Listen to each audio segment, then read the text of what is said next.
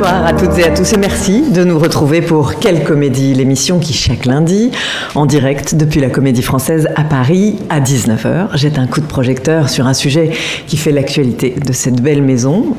Alors ce soir, sous ces ors centenaires, ce soir, dans la maison Molière, nous fêtons le bel aujourd'hui. Car oui, la Comédie Française a bel et bien les deux pieds dans le 21e siècle, toujours à la recherche de l'émotion, de l'inventivité, de la prosodie comme de la poésie contemporaine. Cap donc sur ces écritures nouvelles que l'on retrouve ça et là sur le plateau de la salle Richelieu, au studio théâtre, au théâtre du Vieux Colombier. Et pour évoquer ces écritures contemporaines, je suis comme toujours en heureuse compagnie. Sylvia Berger, bonsoir. Bonsoir. Vous êtes 496e sociétaire et membre du bureau des lectures. Laurent Melaisen, bonsoir. Bonsoir.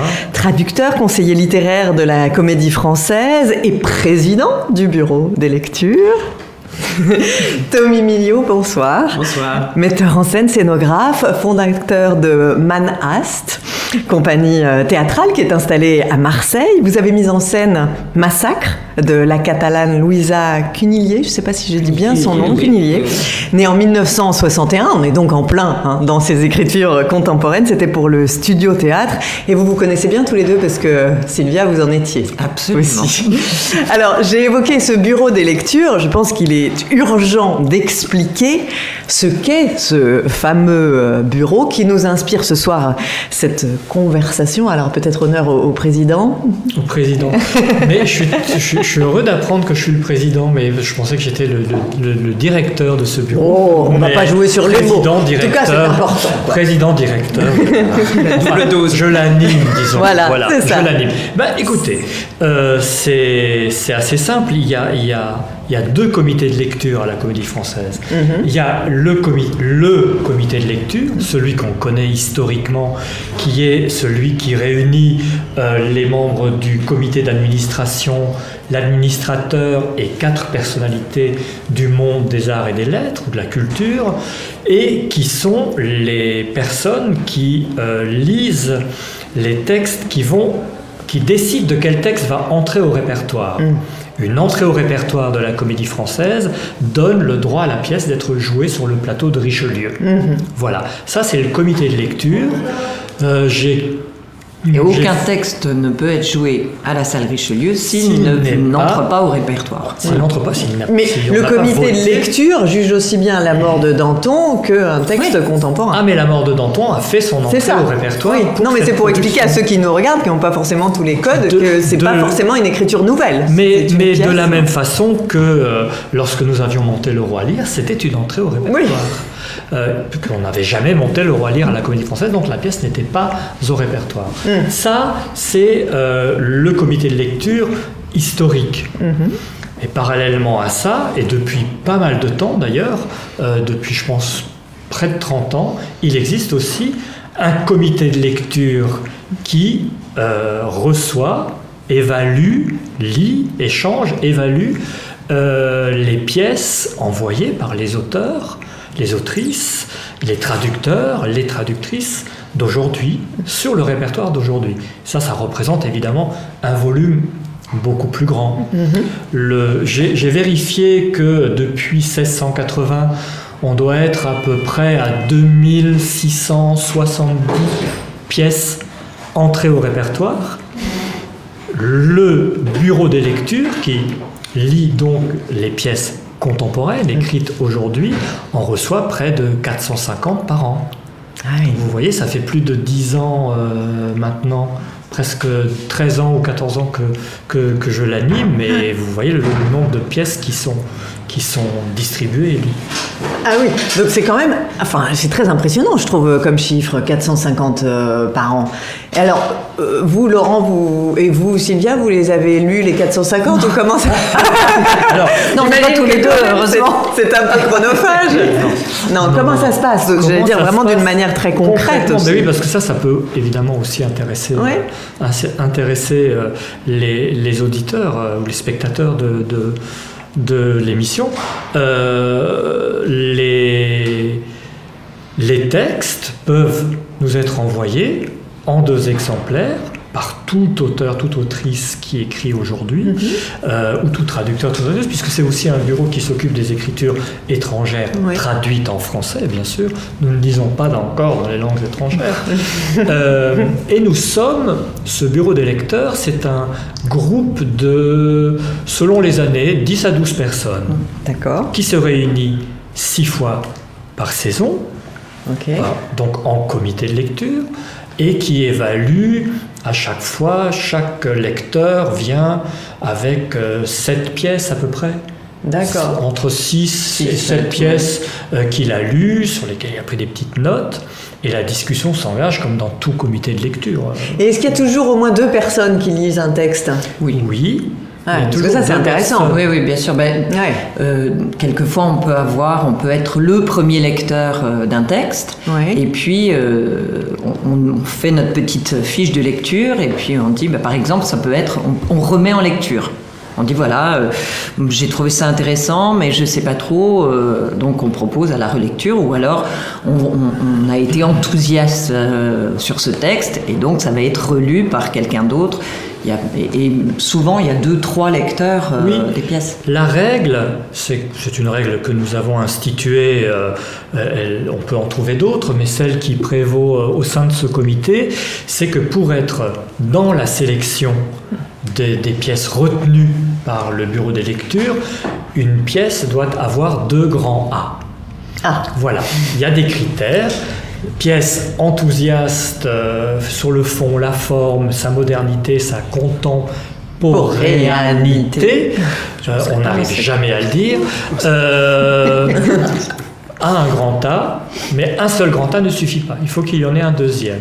Si le deuxième lecteur dit oui, moi je suis un peu moins enthousiaste, je mets un B. Ah. Alors on le remet en lecture une troisième fois. Ah on donne beaucoup de chance au même texte. Ah ben on donne beaucoup de chance au même texte qu'on a, qu'on a bien ouais, aimé. Oui. ouais, ouais, ouais. Mais il arrive aussi que euh, au sein de ce bureau, vous savez, un comité de lecture, il a sa personnalité propre, Mhm. qui échappe aussi un petit peu à la personnalité de chacun. Il se renouvelle à quelle fréquence? Par, par exemple, vous, Sylvia, vous êtes dans ce comité de lecture et, et Canal vous êtes une, historique. une fidèle. non, mais ça fait un moment. Je ne saurais même pas dire Ouais. euh, depuis combien de temps. Ouais. Mais euh, j'avais envie justement de découvrir les écritures contemporaines et de, euh, voilà, de voir ce qui, ce qui, ce qui se faisait, euh, ce que je pouvais euh, lire, parce que c'est vrai qu'on est amené euh, ou pas à jouer du théâtre contemporain en fonction des saisons, en fonction des programmations. Et du coup, j'avais vraiment envie de, de découvrir. Et euh, donc ça fait un moment, mais je ne saurais pas le dire. 6, 7, 8 saisons. Je veux dire, chaque saison, que ça, moi. euh, de nouvelles personnes euh, peuvent euh, Oui, en on le partie. renouvelle. Alors, fait partie, euh, ce bureau, ce bureau des, des lectures est constitué évidemment de comédiens de la troupe, Mhm. parce que euh, c'est quand même eux qui au final portent les textes lorsqu'ils sont présentés au plateau ou sous forme de lecture, puisqu'on fait aussi Ouais. des lectures publiques. Euh, ils sont au nombre de 6 en ce moment. 6 ou 7.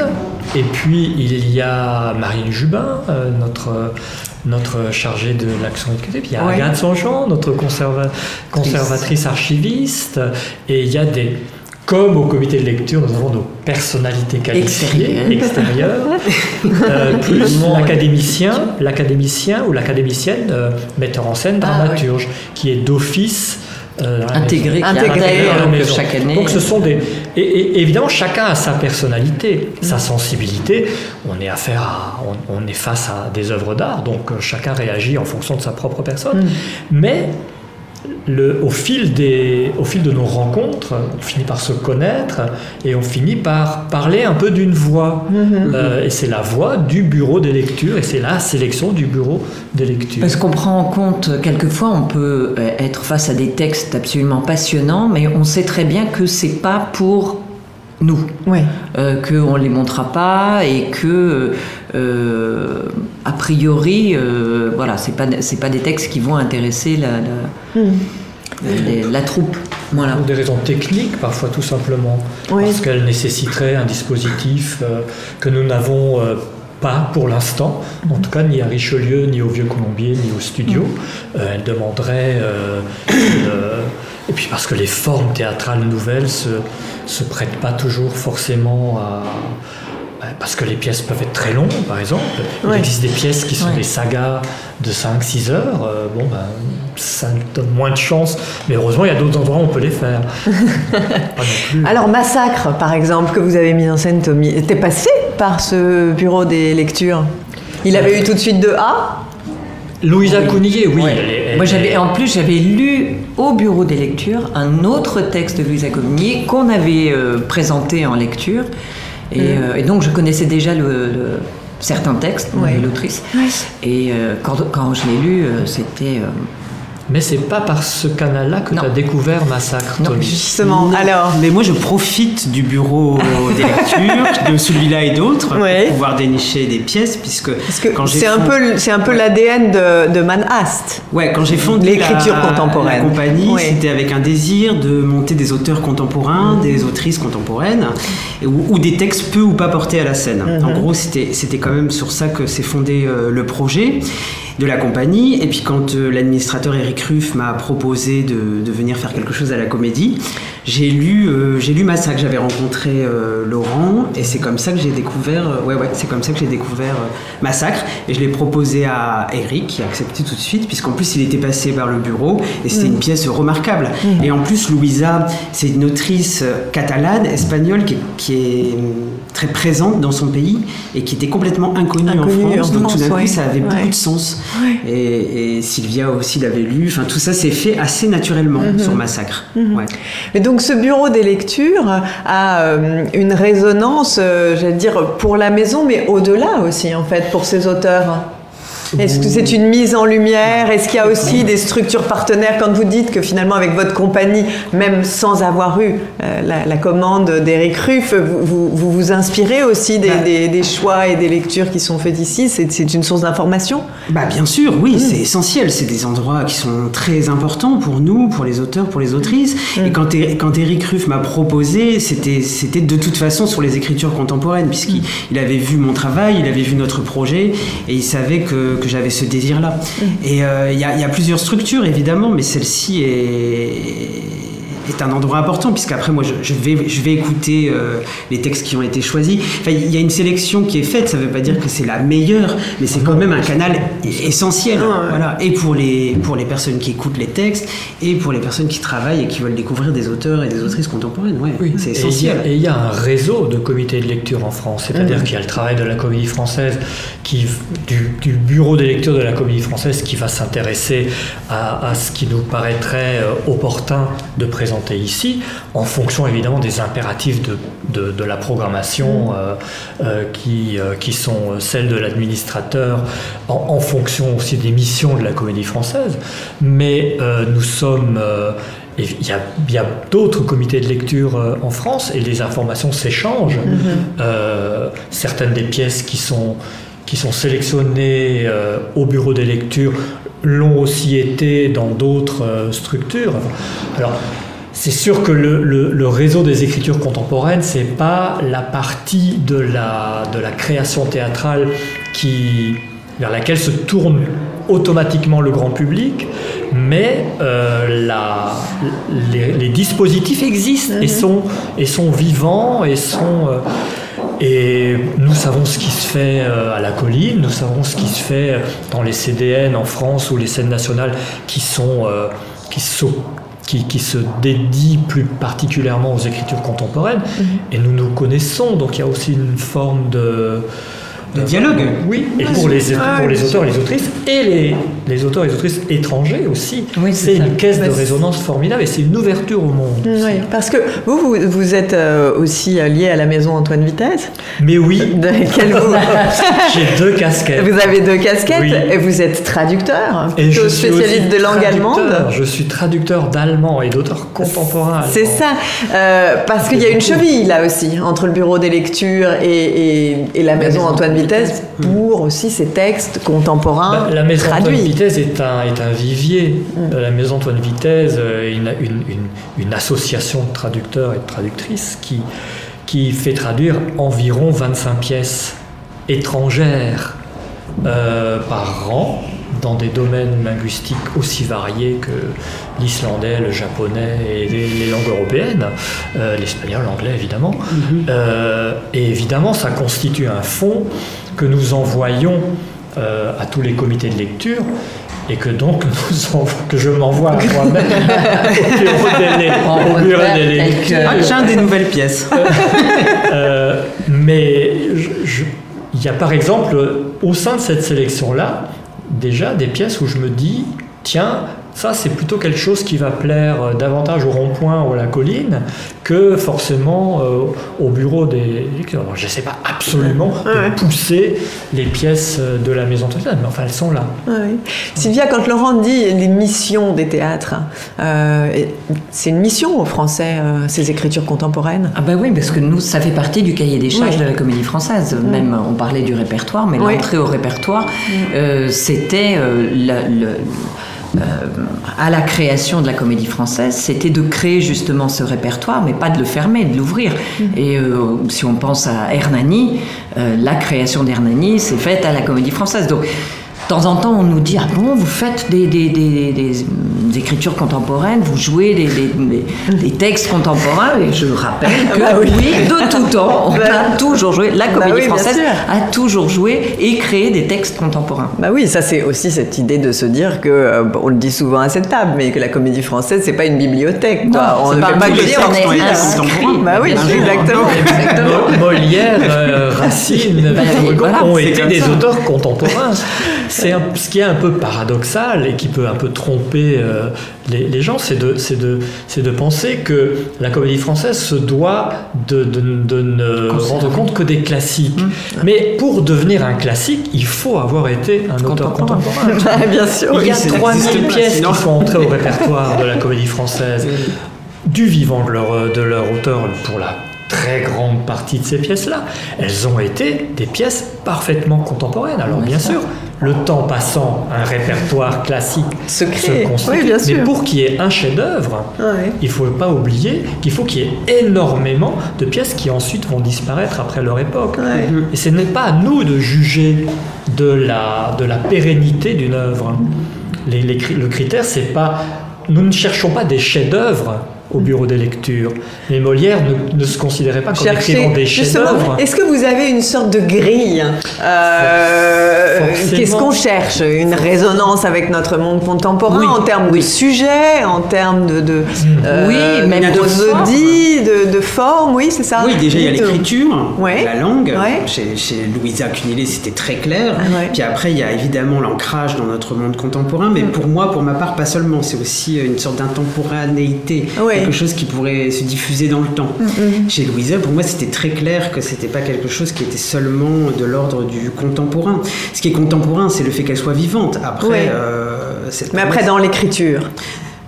Oui, dans l'écriture, il y a la forme est contemporaine, mm, mais, mais, mais pas seulement. C'est-à-dire qu'elle qu'elle qu'elle invente une langue. Il y avait quelque chose, une particularité. C'est pour ça mm. qu'elle a retenu mon attention, comme euh, L'arbre à sang de Cherini ou euh, Winterreise de Frédéric Bradberg, qui sont des auteurs qui ont une musicalité, qui ont une, qui, ont, qui ont une singularité, disons. Mm. Et c'est ça qui, moi, me, me percute à ce moment-là. Pas, pas seulement le fait qu'ils soient contemporains. Non, bien sûr, ça, ça n'aurait pas un intérêt, c'est pas un principe. Oui, le contemporain pour le contemporain. Non. Parfois, on, reçoit des pièces, euh, les, les gens juste justement pense que euh, parce que c'est la comédie française, il faut forcément envoyer des pièces en vers. ou des pièces historiques. Mais non, justement, euh, euh, voilà, on n'est pas un musée, on n'est pas. il faut, que la langue se renouvelle et, c'est ça qui est absolument passionnant au bureau des lectures, c'est de découvrir de nouvelles langues, de nouvelles, de nouveaux styles, comment on vient. Voilà, c'est ça, nouvelles, nouvelles formes, absolument. Et même vous en bouche, j'allais dire. C'est jubilatoire d'avoir ces nouvelles formes, ces nouvelles scansions, ces nouvelles, enfin, cette nouvelle manière aussi de temps en temps. la langue évolue. Au fond, tous les auteurs qui écrivent euh, aujourd'hui sont des auteurs contemporains. Mhm. Et tous les sujets sont en gros des sujets qui sont en lien avec l'actualité. Mhm. Mais ce n'est pas ça qui fait le caractère contemporain d'une œuvre. Le caractère contemporain d'une œuvre, il est lié à la, à la, manière dont un artiste rend compte de la réalité. Mais comme, mais comme ça n'a pas changé depuis euh, le, début de l'histoire de, de, l'art dramatique. Mm. Molière, dans, dans l'école des femmes, inventait quelque chose. Mm. C'était lié à son temps, mais ce qu'il inventait était en avance sur son temps. Mm. Alors, parfois ça se vérifie, parfois ça se vérifie pas. Parfois, cette avance, eh bien, finalement, elle est rattrapée, parfois elle ne l'est pas. Oui, puis il y, a y a aussi euh, des périodes où, certains auteurs euh, sont tombés un peu euh, au purgatoire, mais Molière était moins joué. Don Juan a été, je crois que c'était lors du, du bicentenaire, qu'on a joué toutes les pièces de Molière et tout d'un coup, certaines pièces de Molière qui n'étaient jamais jouées ont repris des couleurs. Alors vous avez évoqué Hernani tout à l'heure. Est-ce qu'il y a des joutes et des batailles dans ce comité de lecture? Ah oui, parfois, oui, oui. Selon les, bien sûr. Sinon, ça serait pas drôle. Mais certains, euh, on parlait des, appréciations. Euh, certains euh, membres du jury sont absolument enthousiastes donc face à un texte et vont mettre A. Et d'autres qui l'ont lu vont mettre C. Donc tout d'un coup, c'est le, rapport. C'est bon signe des fois. Absolument. c'est qu'il y a quelque chose. on n'est pas indifférent. Oui, voilà. bien sûr. Exactement. Bien sûr. Et il y a une partie euh, qui est quand même très importante de, de, ce comité de lecture qui est public, où tous ceux qui nous regardent, euh, si tant est qu'ils soient euh, pas très loin de Paris, peuvent participer. Il y a des lectures oui. de ces lectures. Euh, il y en a, il y en a, il y en a, c'est ça, c'est trois fois par an, trois, trois fois par an? C'est-à-dire que nous, nous, nous, sélectionnons à peu près sur les 400, 450 textes que nous lisons. Juste, vous coupe une seconde, mais ça veut dire que qui que ce soit qui envoie un texte à la Comédie Française peut être certain qu'il soit lu? Ah oui, oui, oui, bien sûr. Oui, oui, oui, oui, ça c'est certain. Ouais, ouais. Euh, donc, donc pardon. Euh, le euh, sur les 450 textes que nous recevons, nous en sélectionnons environ 25 euh, par saison, à peu près, 25 à 30 par saison. Mm. Ce qui est un, bon chiffre. C'est, D'accord, on ne se rend pas compte comme ça. C'est près de 10%, mais ah c'est très bien. Oui, oui. C'est très bien. Euh, et sur ces, et sur ces, sur ces 25 ou 30 pièces, nous nous réunissons plusieurs fois par saison pour décider ce qui parmi ces textes, va faire partie de, bah, de, l'étape supplémentaire de la découverte. quand on lit un texte, on le lit à voix, on le lit pour soi, on le lit. C'est un rapport muet qu'on a au texte, c'est un mm. exercice de lecture. L'étape supplémentaire, c'est qu'est-ce que ça fait La première étape au plateau, la mise en bouche parler, comment, comment ça. Ça, c'est une première expérience. Et ça, ce sont trois cycles par saison. Mm. Euh, non, généralement, un au studio, euh, deux au studio et un, au Vieux Colombier, ou euh, un au studio et deux au Vieux, au Vieux Colombier. C'est le cycle qui va avoir lieu là à la mi-février. Oui, 11, 12 et 13 février, donc au Vieux Colombier, cette fois-ci. Et à partir de là, on se met d'accord sur les trois textes qu'on va lire mhm. et on... Parmi les A déjà présélectionnés, on, bien sûr. refait une sélection. C'est le, le, triple A. Mais alors, quand ils sont rendus, ces textes publics, est-ce que ça ressemble un peu avec ce qu'on appelle le théâtre à la table? Ou c'est pas parce que ce sont des lectures qui sont dirigées, par exemple. Euh, voilà. Qu'est-ce que ça C'est des mises en espace, donc en fonction de l'envie euh, de, de, du temps aussi. Du temps, oui, souvent. Oui, c'est-à-dire que c'est un exercice. Alors, moi, je parle sous ton contrôle, euh, Sylvia. Je pense que c'est un exercice que les acteurs de la troupe aiment beaucoup la découverte des, des nouvelles formes. Dans une maison comme celle-ci où on, on a l'habitude de travailler beaucoup, de, manger du texte littéralement, parce que c'est ça aussi, c'est-à-dire que tout à coup on dit quelque chose quasiment pour la première fois. Et ça, c'est un autre rapport au texte que quand on, quand on dit euh, un texte de, Victor Hugo ou de Musset, même si on ne le dit pas de la même façon avec tel ou tel metteur en scène. Là, on dit un texte pour la première fois, donc on a, on a une sorte de responsabilité. De responsabilité, oui, parce que... De liberté de liberté, oui, mais cette responsabilité, c'est de faire entendre justement ce qui nous a plu euh, à la lecture et de. et l'auteur est là? Parfois. Ah bah quand il habite pas trop loin. Ouais, ouais, bah oui, oui, oui, parfois, oui, oui. Euh, parce que bon, on, nous arrive de lire des auteurs, euh, des auteurs euh, canadiens. Oui, mmh. donc c'est parfois un peu compliqué de venir juste pour une lecture ou australien. mais l'étape suivante est donc effectivement de, de, de, faire une petite production, comme oui, un peu comme au théâtre à la table. on se réunit pour répéter, on mmh. constitue une équipe, on appelle les acteurs, voilà, je pense que ça, serait bien, etc. Mhm. Les acteurs sont libres ou pas, parce qu'évidemment, on travaille beaucoup hein, dans cette maison, et quand les gens sont libres, on répète, on fait deux, trois services de répétition, et on, offre le texte, mhm. une vision du texte, qui est une lecture.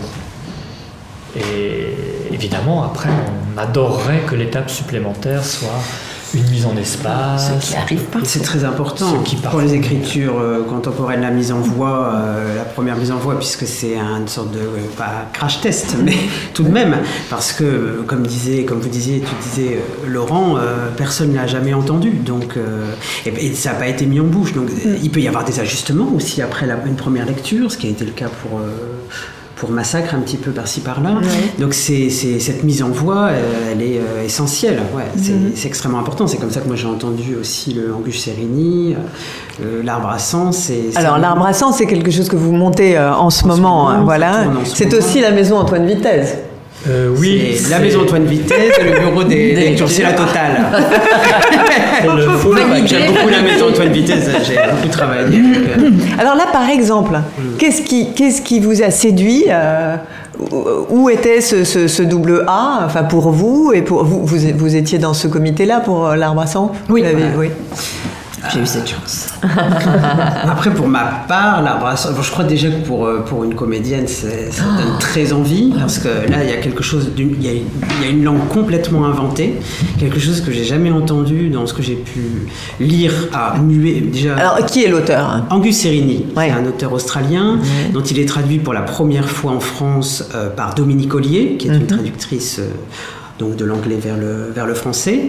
Et euh, elle m'en avait parlé, et puis j'avais lu ce texte, et euh, tout seul, comme ça, j'avais regardé le truc, je me disais, mais je, je comprends rien. Je, ça a l'air sympa, mais je je, je, je comprends pas du tout. je l'avais mis un petit peu, je l'avais mis un petit peu. Non, mais ça a l'air sympa, j'exagère, mais je me, je me, disais vraiment, je comprends pas, j'arrive pas à saisir l'écriture, c'était, ça paraissait comme ça assez complexe. Et puis je l'avais mis un petit peu de côté, et puis Dominique m'avait dit, euh, on le, donc il est au bureau, au cycle euh, en lecture euh, au Vieux Colombier. Donc, comme ça m'avait quand même interpellé, je suis venu, et d'où l'utilité de la mise en voix. Et là, je me suis dit, oui, c'est une écriture fantastique.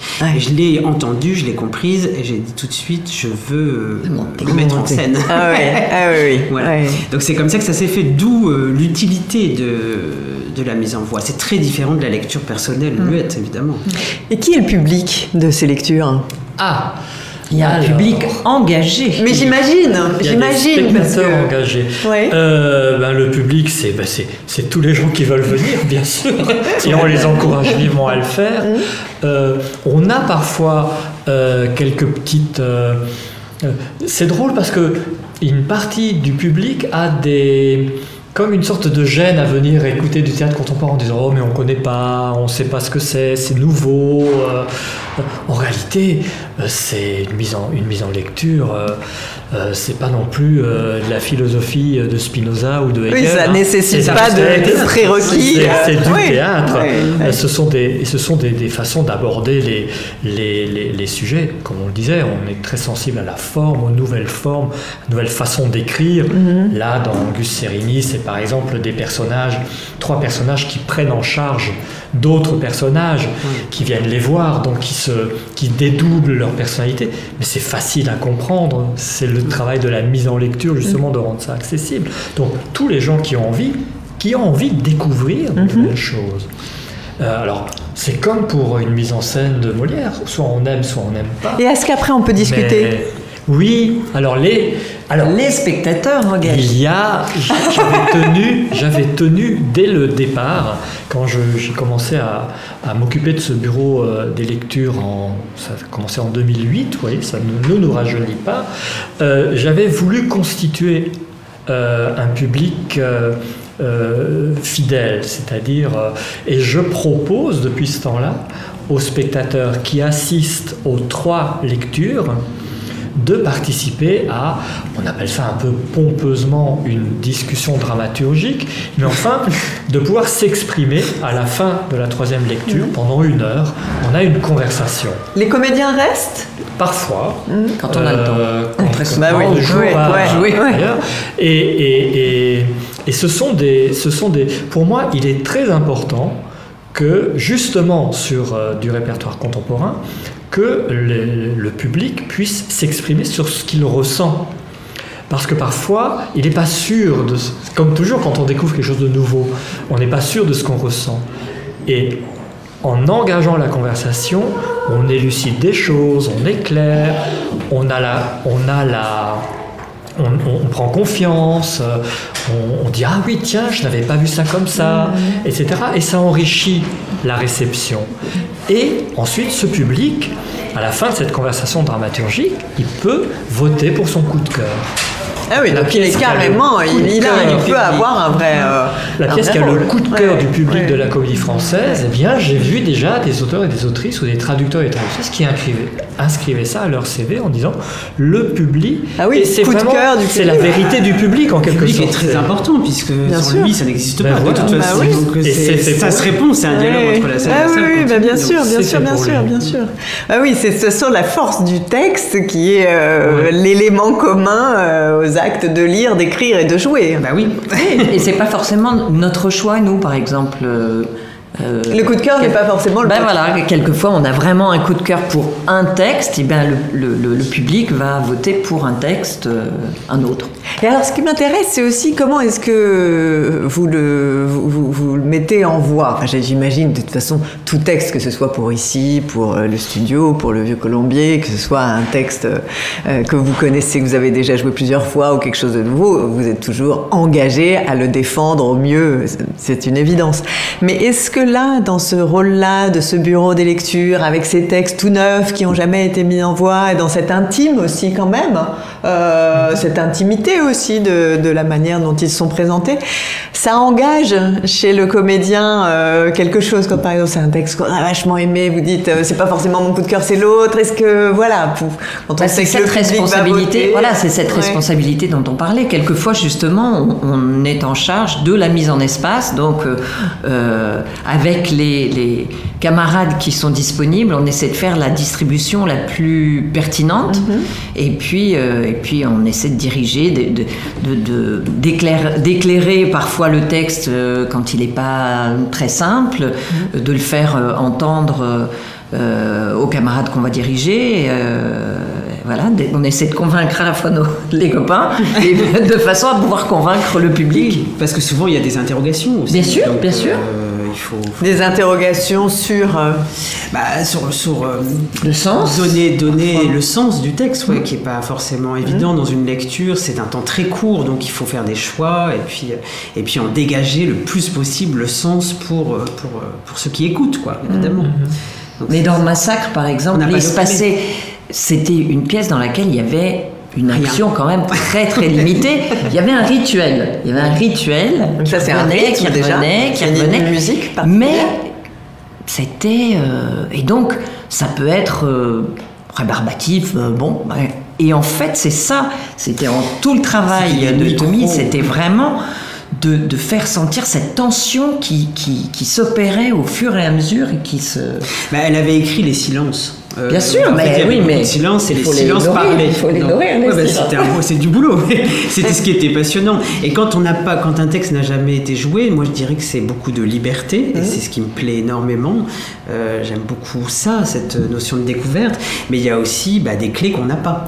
Donc, euh, donc on les cherche. On les mmh. cherche. on les cherche en essayant aussi de, de, de, parler, même s'il est loin, avec l'auteur. Oui, bien sûr, bien sûr. Bien sûr. on parle avec l'occurrence euh, là le traducteur, Laurent Gaillardeau, euh, ou alors avec euh, l'autre. Moi j'ai pu parler avec Frédéric Bradberg en Norvège, mhm. Angus, je l'ai rencontré, Louisa est venue, Louisa Cunillet est mhm. venue ici au studio, mais on mhm. parlait beaucoup avec le traducteur qui nous donnait des clés aussi, parce que lui il avait accès à la version bah, originale. bien sûr, évidemment. Donc, traduire, on en parler longuement, traduire c'est aussi bon ben prendre un parti, faire des faire, faire des choix en tout cas. Enfin, bien sûr. Traduire c'est faire des choix. Mettre en scène, c'est faire des choix. Mmh, ça se fait l'interpréter Ça se fait parallèlement. Et ce qui est, ce qui serait, si on rêve à un monde idéal, euh, parce que nous, on fait entendre ces textes, effectivement, euh, on dit pour la première fois, enfin c'est pour la première fois dans notre cadre, ils ont pu être lus dans d'autres circonstances, en tout cas ce sont des textes récents, on va pas mhm. non plus non, non, dire qu'on est les seuls à faire les choses, ce n'est pas vrai, euh, mais ce, qui serait, ce qui serait absolument formidable, comme pour un texte classique, c'est que puisse exister assez rapidement plusieurs, mises en scène, plusieurs pour qu'on puisse se rendre compte de la manière dont on peut aborder de la, richesse. parce qu'évidemment, le théâtre n'est complet que lorsque le, texte écrit par l'auteur est, joué par les acteurs. Donc c'est toutes ces étapes qui sont, mm. qui sont importantes. Et le point de vue que tu peux avoir toi, Tommy, sur Frédéric Bradberg, peut être différent de celui. Et là, on rêve quand même d'un d'un monde théâtral français où la question du texte contemporain euh, générerait moins de, réserves que, parce qu'on a un peu ce problème en France que euh, dans des pays où les, les, identités nationales, par exemple au XIXe siècle, se sont créées sur la base du théâtre, euh, on est encore dans un répertoire aujourd'hui très très contemporain. Mm-hmm. En Finlande, aux Pays-Bas, euh, en Belgique, euh, on, est dans des, on est aux États-Unis, on est dans une création théâtrale extrêmement contemporaine. mais même les Anglais, d'une certaine façon, à côté de, Shakespeare, il y a énormément. Il peut y avoir ce poids de l'histoire, comme on peut le et retrouver. Cette, et cette peur-là, il, faut, il faut véritablement on essaye aussi par ce bureau de lecteurs et ces spectateurs engagés de créer un rapport euh, complètement naturel oui, mais avec, le recul que vous avez là de, de 10-15 ans, est-ce que vous, quand même, vous trouvez pas que les choses euh, changent? J'ai quand même ah, l'impression qu'il y a un pouls beaucoup plus contemporain ah qu'il y a 15 ans. il y avait peut-être quelque chose de plus muséal. C'est beaucoup moins vrai, j'ai le sentiment aujourd'hui. parce qu'il y a une politique en faveur des auteurs et des autrices aussi. C'est très important, euh, comme tu dis, euh, que les auteurs et mm. autrices contemporaines soient dans la société. Mm. Ils apportent un regard. C'est une politique qu'il faut conduire. C'est une politique qui est très fort dans certains pays personne ne fait le travail à leur place. Non, on ne peut rien faire sans eux. Donc, euh, donc euh, oui, oui, ça me semble être. Ils ont euh, besoin de la scène. En train de changer, mais c'est aussi au niveau des institutions, évidemment. De, de, mm-hmm. C'est pas en train de changer. Je, pense que c'est un processus et effectivement, les écritures contemporaines, c'est pas quelque chose qui est réservé à des initiés. Ça reste des pièces de théâtre, des récits. C'est pas ennuyeux. Enfin, je veux dire, c'est tout à fait accessible. Et est-ce que euh, on repère, euh, alors peut-être pas des écoles, mais des, des des choses un peu signes d'un certain, d'une certaine époque Est-ce qu'il y a, comme ça, avec 450 qui vous arrivent chaque année, j'imagine qu'on repère quelques lignes de force Oui, euh, oui, oui, Qu'est-ce que vous pourriez nous dire le, le, pouls du moment un peu? Qu'est-ce que, qu'est-ce que vous avez repéré dans ces influences-là, des choses euh, Alors, pour ma part, je sens qu'il y a beaucoup de monologues. D'accord. non, ce que je, enfin de monologues. Je m'explique. C'est-à-dire, euh, moins de dialogue. C'est des pièces où les personnages se confient euh, et, le, personnage suivant va donner son point de vue, mais avec cette difficulté de se rencontrer, de, de, communication. Et donc moi je trouve qu'il y a... c'est ce que je lis beaucoup, mhm. euh, il y a beaucoup de pièces, je trouve, qui, qui travaillent cette forme-là ça dit quand même beaucoup de la ah société, ces formes. C'est ça, oui. C'est pas forcément sur un sujet de la société, mais c'est contemporain parce que c'est quelque chose qui. ça, c'est intéressant. Oui, un autre aspect euh, qui, qui, va être présent dans. Par exemple, si, je, si on, prend une pièce qui te tient beaucoup à cœur et qui est euh, euh, Pig Boy de Gwendoline Soublin. Euh, parce qu'il y a des écoles d'écriture en France aussi. Mhm. Hein. Il y a une, école d'écriture dramatique à l'ENSAT et il y a beaucoup d'auteurs euh, contemporains issus de cette école qui, qui viennent assez vite sur le j'allais dire un mot vilain sur le marché, mais enfin dans le paysage, euh, ce n'est pas un marché, sur le, le, dans le paysage théâtral contemporain.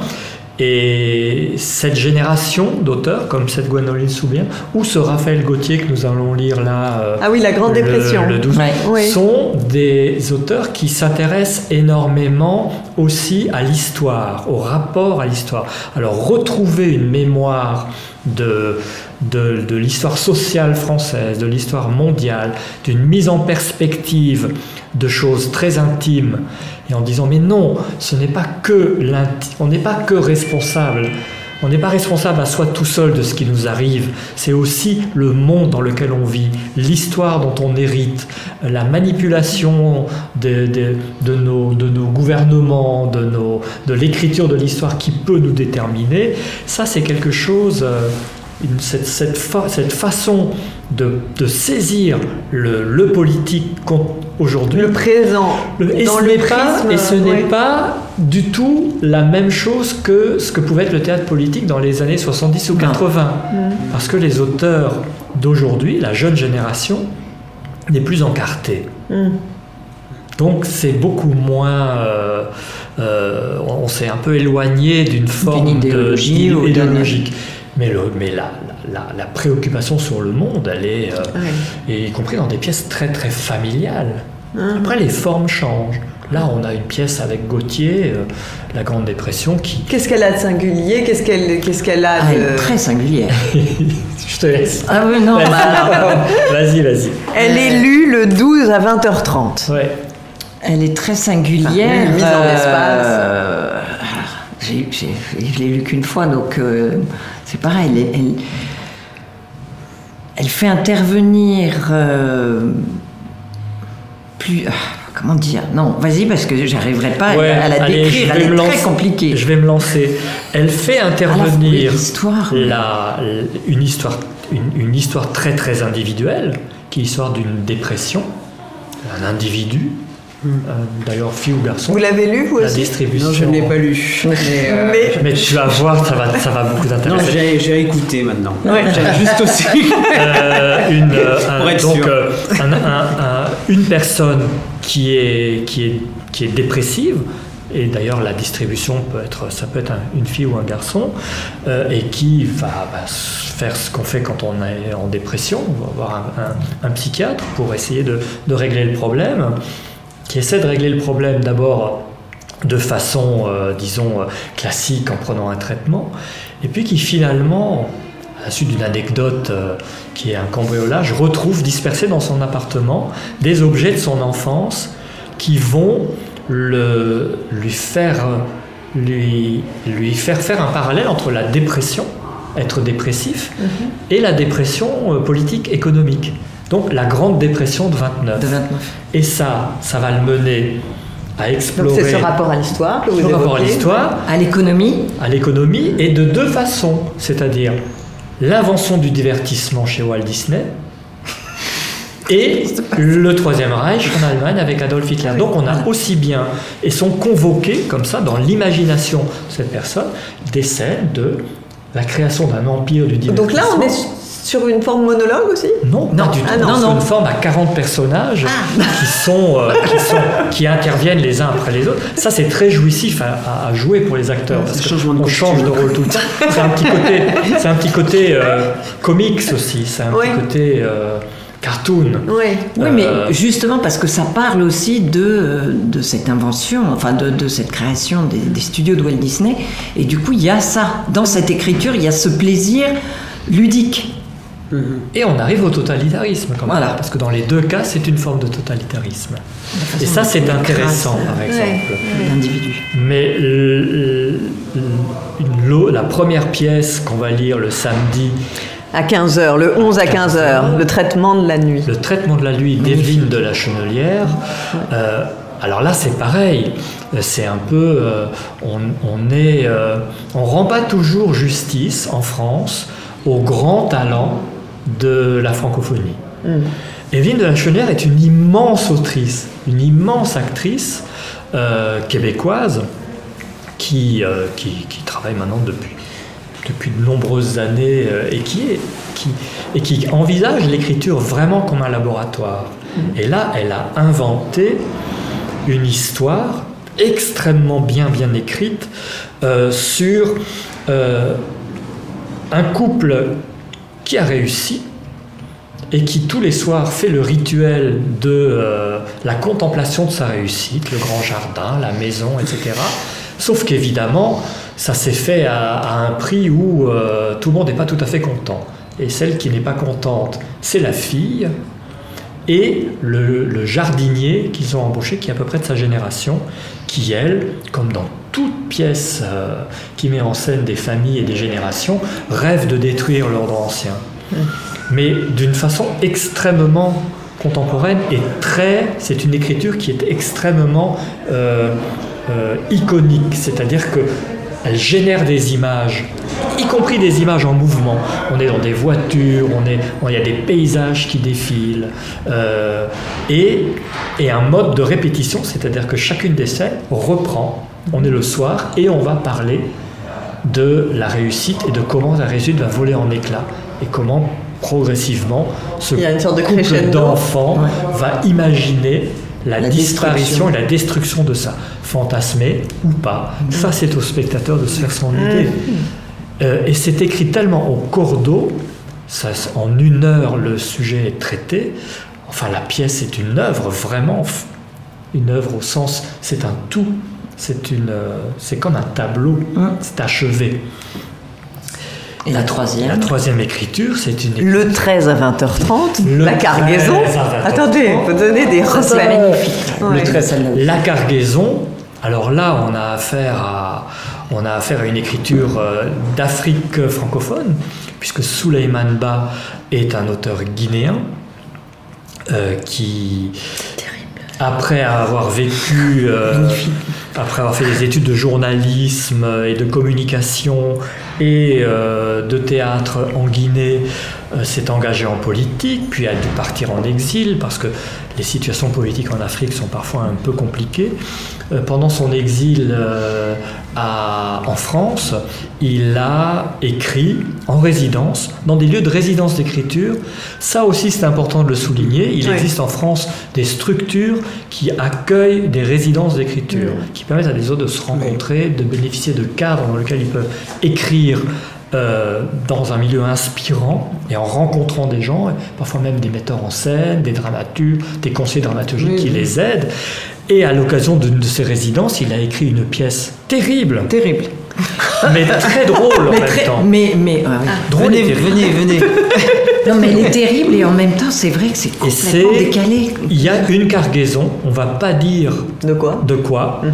qui, dont on ne sait pas quoi faire et qui est trimballée d'un endroit à l'autre. Et tous ces endroits sont des symboles du pouvoir, de l'oppression et du dysfonctionnement d'une société qui sacrifie ses propres enfants.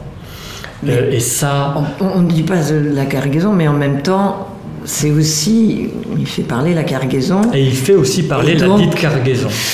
Et donc c'est ça qui devient totalement euh, et le, alors, grotesque et, terrible. Mais ce qui est formidable dans...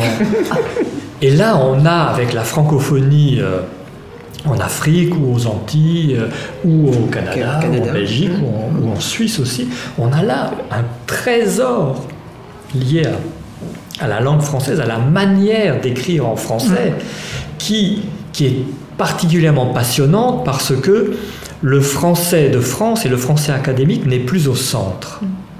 On a toujours tendance à considérer que le français de France c'est le centre et le reste c'est la périphérie. En allant chercher des écritures euh, en Guinée, au Québec, nous déplaçons le centre. Hmm. Et et les auteurs euh, africains, les auteurs entiers, écrivent, quand ils écrivent, eux, c'est le centre. Et c'est très intéressant d'aller voir ce centre-là, parce que ça raffermit le nôtre en même temps, ça le met en rapport avec euh, ces, dynamiques. Donc on a choisi, voilà, un jeune auteur lyonnais. Euh, Il est né en 1995, ben je voyais le Raphaël Gauthier. Il est tout petit, tout gentil, tout, tout mignon. Et tout jeune, quoi. Tout jeune. Il sort de l'école, il sort de l'ENSAT. Euh, c'est sa première ou deuxième pièce. elle a été d'ailleurs, il, en a fait une lecture lui-même à théâtre ouvert il y a quelques mois. Qui est un lieu aussi très important. Qui est un lieu important pour, les écritures contemporaines. Nous les saluons. Evelyne de la Chenère, qui est véritablement une immense autrice québécoise qu'on connaît quasiment pas en France, et c'est scandaleux. Hmm. Et euh, mêmes bas qui est euh, un auteur euh, particulièrement représentatif de, ces écritures africaines, qui, qui sont maintenant dans, un, dans une autonomie et dans, un, dans une euh, dans une critique aussi de, à la fois de ce qu'a pu être la domination française, mais aussi les dysfonctionnements euh, politiques hérités de ce colonialisme. Et ça, c'est passionnant, évidemment. Ça nous met au cœur de, du monde dans lequel on est. Mm. Tommy, comme euh, Sylvia évoquait le, monologue, euh, Laurent, lui, plutôt ce rapport à l'histoire qu'il pouvait voir. Vous, vous qu'est-ce qu'il y aurait comme peut-être comme trait qui vous frappe, vous qui êtes quand même tout le temps aussi aux prises avec ces écritures, à les chercher, à les écouter, à les lire, à les discuter? Est-ce qu'il y a des choses qui vous frappent bah Que vous trouvez aussi un théâtre très politique? Bah, c'est toujours politique de toute façon d'écrire, je pense, et de, de, faire du théâtre ou d'aller au théâtre, ça a une dimension politique. Après, moi, je dirais pas qu'il y a un trait dans ce que je lis euh, particulièrement. Bon, je suis pas aussi proche des écritures que sont Sylvia et, Laurent, mais je, disons qu'à l'endroit, moi, de la mise en scène, ce qui m'intéresse, et je vais un peu me répéter, mais c'est bah vraiment ces, ces, auteurs et ces autrices qui travaillent une langue que je n'aurais pas entendue ou euh, lue par ailleurs, ce qui était le cas vraiment des auteurs, je crois, que, que, que j'ai travaillé dernièrement après, non, je sens pas. Disons que ce qui m'intéresse, c'est justement qu'il n'y ait pas euh, quelque chose de figé. Et je ne crois pas qu'il y ait quelque chose, moi, de figé dans les écritures contemporaines. Au, contraire, c'est des auteurs qui, qui, qui parlent vraiment. Euh, à la fois de leur endroit et du monde quoi. Après ce qui ce qui est quand même très mais ce qui était déjà le cas, c'est-à-dire ce qui est très présent, c'est la dimension humaine, c'est-à-dire ce, ce sont nos rapports, nos rapports les uns avec les autres. et ça ça évolue évidemment en fonction du temps euh, qui passe, mais ça reste quand même toujours les, mêmes enjeux. C'est comment vivre ensemble, comment dialoguer, etc. Et, ça, c'est présent dans les écritures euh, de tout temps. Quoi. On le voit chez Molière, on le voit chez Louisa, puisque c'est des gens qui savent pas se parler. Et euh, dans, dans, chez Frédéric Bradberg, c'était aussi c'était des gens qui ne savaient pas se parler, ou en tout cas qui ne savaient pas où ils allaient, pour le dire très rapidement.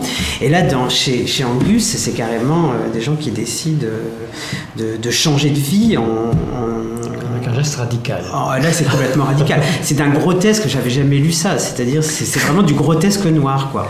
C'est ce que dit Angus, hein, c'est pas moi mm. qui, qui, le dis. Et là, ce sont une mère et, ses deux filles. Alors attention, ça reste une comédie noire, hein, mais, mais qui, qui décident de mettre fin euh, à la vie de, de, leur mari et père en le tuant parce que c'était leur, euh, leur bourreau. Et donc le sujet de la pièce, c'est évidemment les, les violences domestiques, mais Angus arrive à faire quelque chose d'assez incroyable, c'est qu'il déplace le sujet vers euh, se débarrasser du corps. Ah oui. Toute la pièce, c'est le côté pratico-pratique. C'est hyper pratique. La pièce, elle est archi pratique. C'est un peu la cargaison, Qu'est-ce qu'on fait de ce, Alors voilà, le sujet, bon, bah, c'est les violences domestiques. Donc, euh, bah, bon, mm. euh, c'est un sujet évidemment qui est, qui est très présent dans notre société contemporaine et qu'il faut traiter. Mais c'est pas que ça. C'est aussi mm. les rapports humains, les rapports des, uns avec les autres, les rapports intergénérationnels. Et de l'extérieur. Et de l'extérieur. C'est vrai que c'est un sujet qui, C'est le regard génial, ça. Et c'est une pièce absolument incroyable, vraiment l'arbre à sang. Euh, incroyable. Et, les sujets n'ont pas vraiment. Les, les, sujets ne changent pas vraiment. C'est-à-dire que là, par exemple, quand on, prenons, euh, je, le dis parce que j'en ai entendu parler euh, encore cet après-midi euh, sur les réseaux, quand Denis Podalides met en scène l'orage d'Ostrovski dans mhm. l'adaptation de Mauvigné, ça parle de ça, ça parle de violence domestique, ça parle de, de, la place de la femme, ça parle, de, ça parle de la, du regard des autres, mais c'est, ce, sont des, ce sont ce qui change, c'est la manière dont on s'empare mhm. Du sujet. Mm. Alors il peut, ça peut être dans un, dans un, d'une invention de langue, mais ça peut être aussi, par exemple, dans une langue en creux. C'est-à-dire qu'il y a des auteurs actuellement formidables qui sont capables d'exprimer. C'est-à-dire que le plus intéressant, c'est ce qui n'est pas dit. Exactement. Je me souviens qu'on avait lu cette pièce Les Enivrés de Veripayev, mm-hmm. et euh,